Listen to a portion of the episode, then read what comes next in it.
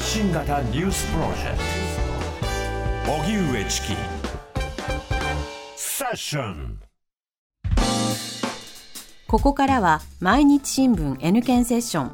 N 検はニュース時事能力検定を略した言葉で新聞やテレビのニュース報道を読み解く時事力をつけるためのビジネスにも役立つ検定です。毎週月曜のこの時間はそんなニュース時事能力検定 N 検を目指す方に時事力をつけていただくため一つの時事問題に関するテーマを取り上げ解説とクイズでリスナーの皆さんと学んでいきます。解説は TBS ラジオニュースデスクの中村久人さんです。久人さんどうぞよろしくお願いいたします。よろしくお願いします。それでは今日取り上げるテーマこちらです。民主主義を考える選挙は民主主義を支える大切な仕組みです。しかし日本の選挙には様々な課題があると言われます。また女性議員も少なく本当に民主主義社会なのかと厳しい声も聞こえてきます。今日は間もなく開かれる国会を前にその根本について中村久人ニュースデスクと学びます。久人さん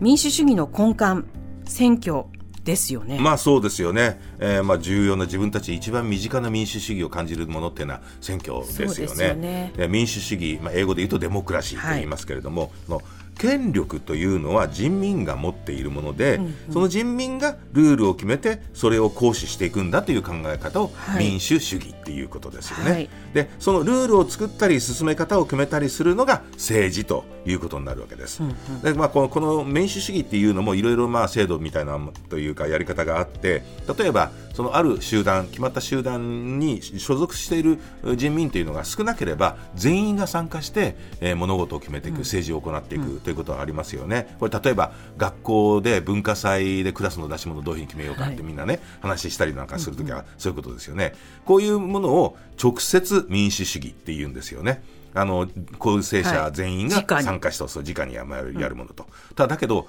国となってくると、はい、もうものすごく組織としては大きいわけですよね。そうですね。構成する人々が多いですからね。うん、だから全員が一堂に会してそこでみんな全員で話し合うなんていうことはこれは無理なわけですよね。集められる場所がまずそうそうそうだからその代わりに自分たちと同じような意見を持っている代弁してくれる人を選んで、代表者を選んで、うん、その代表者がみんな揃って話し合って政治を行っていくと。これを間接民主主義というんですよね。はいで、まあ、あの、特に、代表者たちが、えー、集まって議会ということ、ところで物事を決めるやり方。これを議会制民主主義というんですね。うんはい、まあ、これ日本はもちろんそうですし、多くの国々で採用されているものですよね。で、その、そこの話し合う代表者を選ぶことを選挙というわけですよね。はい、ですから、託すんですもんね、そうそうそうそう権利を、うん、そう、託することですからね。で、民主主義を支える非常に重要な仕組みということが言えるわけですよね。はいえーで、ただそのものの考え方っていうのは人によって当然ですけれども異なるわけですよね。で、ね、できるだけ多くの国民が納得する政治が行われるためには、国民の多様な意見が、まあ、議会に反映されていかなきゃいけないと。うんだから選挙の仕組みがうまく機能していけばそういうふうに進んでいくんだろうけれども、現実的にはななかなかそういうふうにはならないということがあるわけですよね。久里さん、これはどんな課題がありますかね？まあ一番今挙げられるのはやっぱり投票率ですよね、なんて言っても。あの、一昨年に行われた参議院選挙の投票率っていうのは52.05%でした、ね。で、これ、その前回、その前の2019年に行われた参議院選挙よりは3.25ポイント上回って50%台回復したんですね。うんうん、ただでも、ようやく50%台に乗った52%というところですから、はい、過去4番目の低さということなんですよね。うんうん、で、その中でも18歳、19歳の投票率は34.49%、全体の52.05%を大きく下回っているということですよね。そうだったんですね。で、今までの選挙でも若者の投票率は低い一方、高齢者は高いという傾向が見られるわけですよね。うんうん、先週のあのクイズチャレンジのところでも言いましたけれども、はい、だから、その人数の多い高齢者が積極的だということで、結果的に若い有権者よりも高齢の有権者の意見が政策に反映されやすくなるシルバー民主主義の傾向がさらに強まるんじゃないかというふうに言われているわけです。で、選挙に投票するっていうことは、日本国憲法で保障された国民の権利なわけですよね。えー、憲法15条に公務員を選定し、及びこれを罷免することは国民固有の権利であると。いうふうに書かれてるわけです。うん、だけど、その一方、同時に憲法はそういう保障された権利を守るために国民は絶えず努力をしなければならないというふうにも謳ってるんです。これは憲法12条で、この憲法が国民に保障する自由及び権利は国民の不断の努力によってこれを保持しなければならないと。いうふうにしてるんですよね、うん、だからやっぱり期日前投票だったりとか、はい、不在者不在者投票とかねいろいろ新しい投票の方法っていうのも広がってきてるわけですよね、えでそういう制度も整えられてきてるのでやっぱりその選挙っていうのはなもうとにかくみんな行かなければ始まらない、うん、ぜひ活用してほしいという気がしますよね、はい、で今の状態でいけばまあ参議院は来年の7月にはね、次の選挙が控えますし、衆議院だって満期、任期を満了すれば、来年の10月には選挙って行われるわけですからね。だからもう近々そういうのもやってくるわけですからね。はい。うん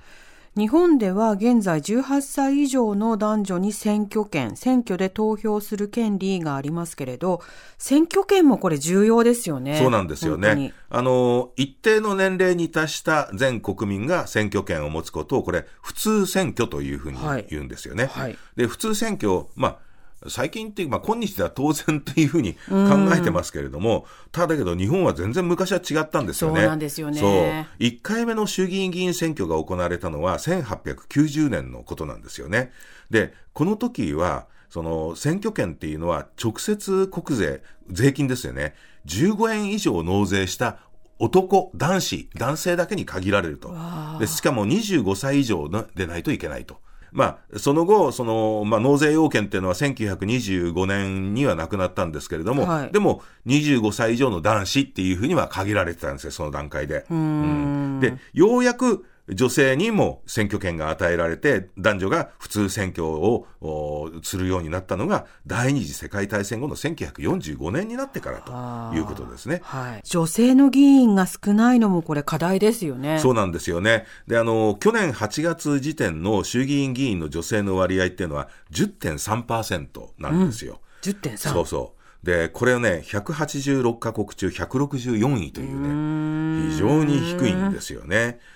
その、まあ、参議院の方はもっとあの女性の割合が多くて、えー、女性の割合去年の8月時点では26.7%。それでも4人に1人ぐらいなんですよ。で、ねはい、これは186カ国中88位と。まだやっぱ中ほどということですから、いずれにしても高くないですよね。うんうん、だから、女性議員が増えるためには、まず選挙に立候補して、えー、行かなきゃ、女性が増える、増えなきゃっていうことがあるわけですよね。はいで、2018年に政治分野における男女共同参画推進法というのが施行されたわけですよね。で、政党などに対して国や地方での選挙の候補者数をできる限り男女均等にする努力をしなさいよというふうに求めている法律。だけどこれは別に求めているだけで厳密にそれをやらないと罰則があるよとかって決めてるっていうわけじゃないんですね。そうなんですよ、ね、そうそうペナルティがあるわけじゃないですね。そう、ペナルティあるわけじゃなくて努力をしなさいということなんですよね。うんうんうん、で、それが施行されて2回目となる一昨年の参議院選挙では187人の女性が立候補したんですよね。す、はい、べ、えー、ての立候補者が545人でしたから、えー、その33.2%が女性だったと。で、衆議院選を含めて国政選挙で初めて女性の候補者が3割を超えた。それでもまだ、そうそう、ようやくまだ3割を超えたということなんですよね。で、当選者に占める割合も28%と過去最高だったんですけれども、でもいずれにしても男女均等とかね、いうにはまだまだまだ程遠いという状況ですよね。うん、うんさあ、それではここでニュース時事能力問題、えー、今日は3級の問題です。はい。日本での女性の政治参加の経過や現状について正しい説明を次の4つの中から1つ選んでください、えー、今日の私の解説を聞いていると間違いなく正解を言えるはずです。はい。思い出そう、うん、はい。1女性の選挙権が認められたのは第二次世界大戦後のことだ。2日本全体で見ると地方議会の議員は女性の方が男性よりも多い。3衆議院議員に占める女性の割合は世界で1、2位を争うほど高い。4選挙の候補者を男女同数にしない政党には罰金が課せられることが法律で定められている。さあそれではシンキングタイムスタートです。リスナーの皆さん一緒に思い出しましょう。え、日本での女性の政治参加の経過や現状について正しい説明を次の4つの中から1つ選んでください。1女性の選挙権が認められたのは第二次世界大戦後のことだ。2日本全体で見ると地方議会の議員は女性の方が男性よりも多い。3衆議院議員に占める女性の割合は世界で1、2位を争うほど高い。4選挙の候補者を男女同数にしない政党には罰金が課せられることが法律で定められている。はい。シンキングタイムここで終了です、さあリスナーの皆さんどうぞ一緒にお答えください。南部さん回答何番でしょう？今日は自信あります1番です。1番女性の選挙権が認められたのは第二次世界大戦後のことだ。正解、その通りですよね。リスナーの皆さんどうでしたか？思い出して。ね、一緒の答えでしたそうそうそうそう。まあその他見てみると日本全体で見ると地方議会の議員は女性の方が男性よりも多い。そんなことはないんですね。ですよね、えー、内閣府が発表した2022年度の市区町村議会の議員に占める女性の割合っていうのは全国平均では18.1%に過ぎないんですよね。多いところでも2022年度のこれ統計なんですけれども、東京の清瀬市とそれから兵庫県の小野市がいずれも50%半数。多いところによってはそうそうそういうところもあったんですね。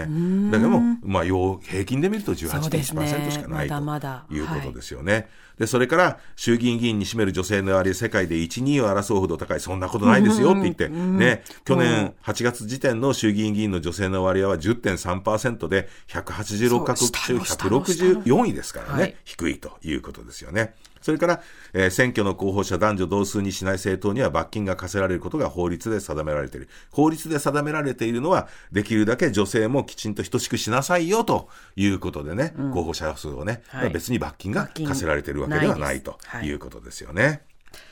はい。久里さん、ありがとうございました。来週もどうぞよろしくお願いいたします。さあここでプレゼントのお知らせです。ニュース時事能力検定の公式テキスト発展編を5名の方にプレゼントします。おはがきの方宛先は郵便番号 107-8066TBS ラジオ荻上チキセッション。ニュース検定公式テキストプレゼントの係までです。メールの方は ss954-tbs.co.jp で受け付けています。あなたのおところお名前お電話番号をお忘れなく。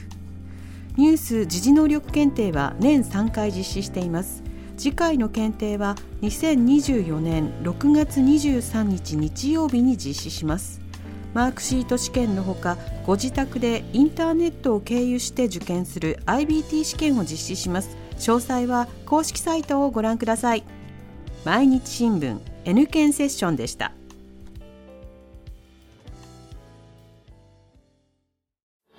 荻上チキ。